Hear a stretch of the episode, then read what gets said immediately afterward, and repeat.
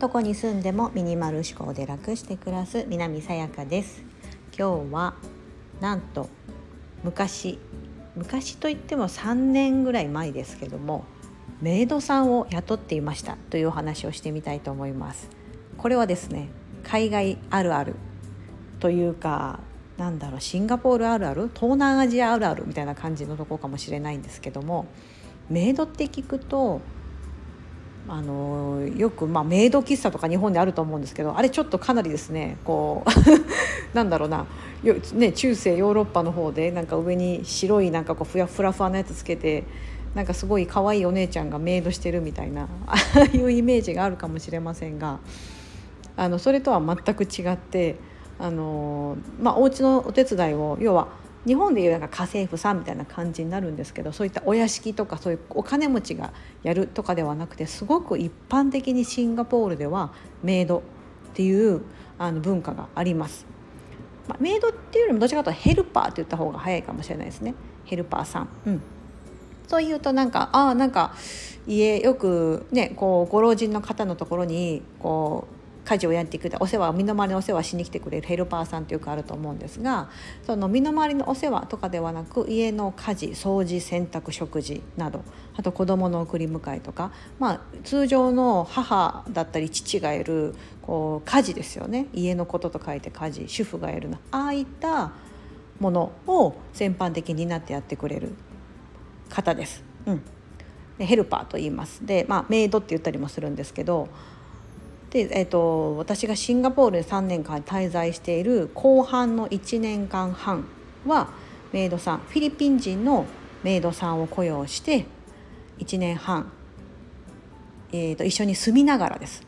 しかもあの外から来てまた夜になったら帰っていくではなくてですねもう同じ屋根の下で一部屋用意してそこに住んでもらってあの家のこと全般を基本全部やってもらうと。で週に1回とかあのお休みがあって、えーと、ちゃんとそういうシンガポールの政府の方に申請をしてメイドを雇用しますというのとでそういうメイド税っていうのもあるんですよ払わなきゃいけないんですよねそういう雇用してるっていう雇用主として。であの雇用してました。であのなかなか馴染みがなくてです私もシンガポール行くまでそんな文化があるのかと思ってましたしまさか私が自分がメイドを雇うなんてその行って行って1年半は雇ってなかったので全部自力でやってたんです夫と2人で共働きだったのでただ、えー、今のお姉ちゃん10歳が小学校にちょうど上がるタイミングでその壁にぶち当たってしまったんですね。うん、それまではあの保育園だったので私が働いている時間をほぼほぼフルフル保育園の方であの預けることができたんですがそれができなくなってしまうと。うん、なので夏休みが、まあ、学校が始まるとですね小学校って夏休みがあったり冬休みがあったり長期の休みもあるじゃないですか。保育園ではそういったことはなくて本当にこう、ね、祝日 public holiday って言われるようなあの国が定めている祝日以外は基本的に預かってくれてたので大丈夫だったんですけどそれができなくなるっていうのでもう仕事を辞めるかものすごく時短あの制限するか、まあ、その雇用形態を正社員じゃなくパートみたいな感じに変えるかとか、うん、あとはそのメイドさんを雇ってそのまま仕事を続けるかっていう3択だったんです私の中で。でも半年以上悩みまして 一度メイドエージェントの方にあの依頼をして募集をかけてとかやって一回ちょっと取りやめてとかいやいややっぱりちょっと待って待ってみたいな感じで取りやめたりして半年間悩みに悩んでですね私基本的に優柔不断じゃないんですよ。あの何でもパッと決めれるし何でもパッと捨てれるしみたいな そういうタイプなんですけど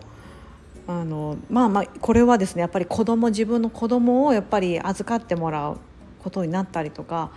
今まで一緒にそのね全くの赤の他人と住んだことがなかったしかも異国の人ですよね、うん、と受け入れて一緒に屋根の下へ住むっていうことだったりとかやっぱそういったですねあまりにもこう自分とのその今までなかったこうところを受け入れるところにすごく時間がかかったんですけど、まあ、半年かけてこう悩んだりもう一回トラあの募集をかけたりとかしていいメイドさんが見つかり、まあ、フィリピンから来てもらってですねビザを取得してもらってでいろんなこうちょっと面倒くさいだけ手続きやったり講習をちょっと受けたりとかしてそして、えーとまあ、来てもらいました。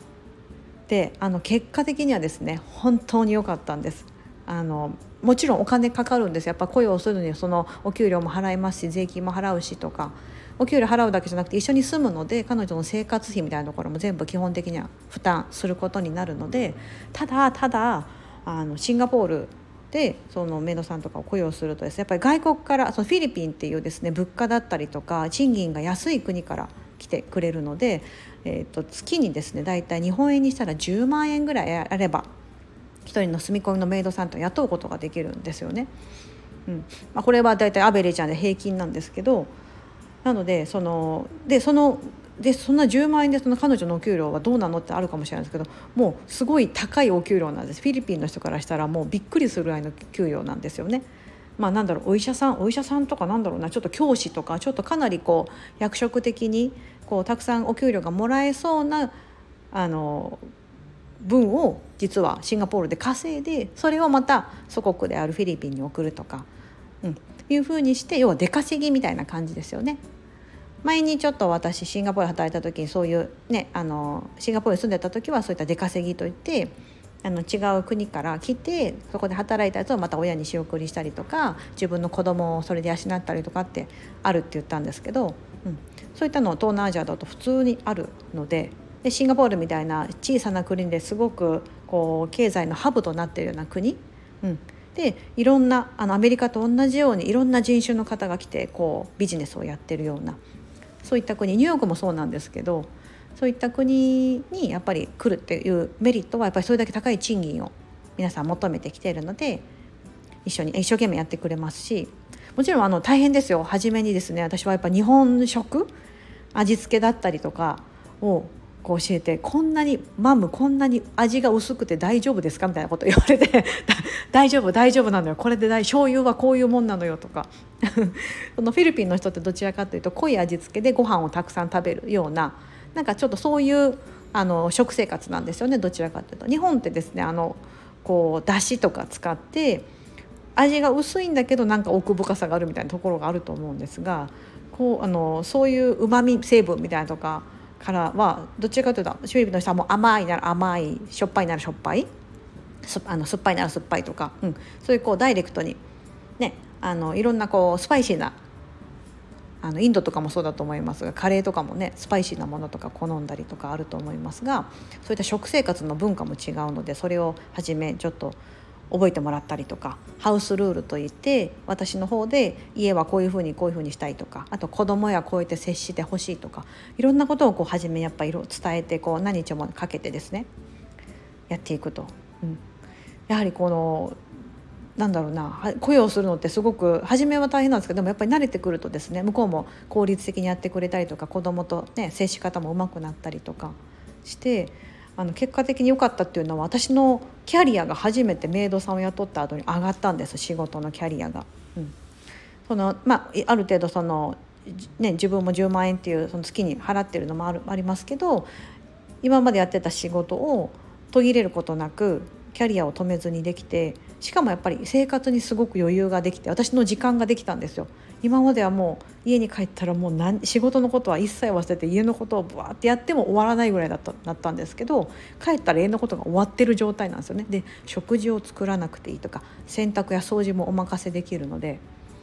すごくすごく、まあ、体力的にも余裕ができますし子供にも優しく接することができたりとか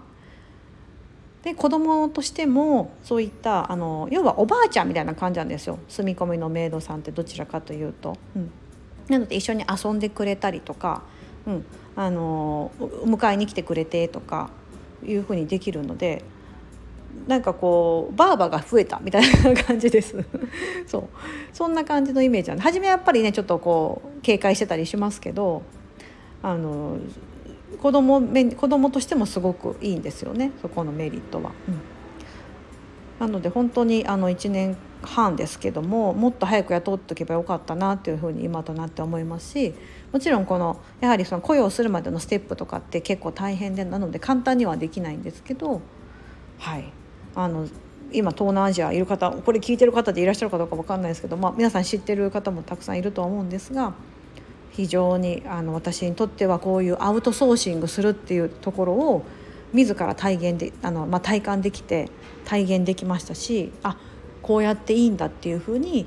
自分の中にも落とせたってあるので日本ではまだまだそういったメイド文化みたいになくてやっぱりその、ね、外国人労働者の方いるとは思うんですけど結構国としてある程度すごく厳しくあの精査してて。あまり増えすぎないようにとか、ね、日本のあのそれ日本の雇用を守るためにもあまり増やしあの増やすことができないっていうのいろんな壁があるとは思うんですがまあなんかその海外に出てそういったことができたことは自分の人生にといてもすごくプラスだったなと思っています。ね、メイド雇用ヘルパーさんの雇用って、ね、びっくりしますがあちなみにアメリカ私もアメリカに住んでますがアメリカでもあるんです。アメリカですってあとですねナニーさんヘルパーさんってことなんか結構ナニーさんって言って大体子供のお世話とかしてくれる方っているんですがベビーシッターさんとかなんですけどアメリカはそこも分業制っていうところでベビーシッターを雇うと本当にもうベビーのお世話のみがメインだったりもうその家事をするってことはちょっとプラスのことなので簡単なことをやってくれるけど全体的には頼めないとか、うん、いうのがあったりナニーさんもなんかそそういう感じなのかな？ちょっとあの聞いたところ私もちょっとこっちだとやっぱり声をすることができないのであの高くて 高いんですよやっぱり。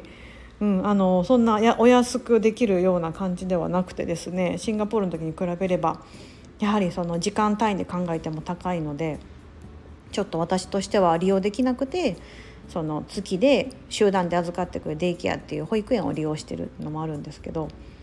あのちょっと分業制なのでこう住み込みで全部やってくれますとかいうのは聞いたことがないですね。はい、もしほとんどのことやってくれるってあったとしても住み込みではなくあのどっか近くのところで住んでて来て通ってきてもらうとか、うん、そういったのが一般的だと思います。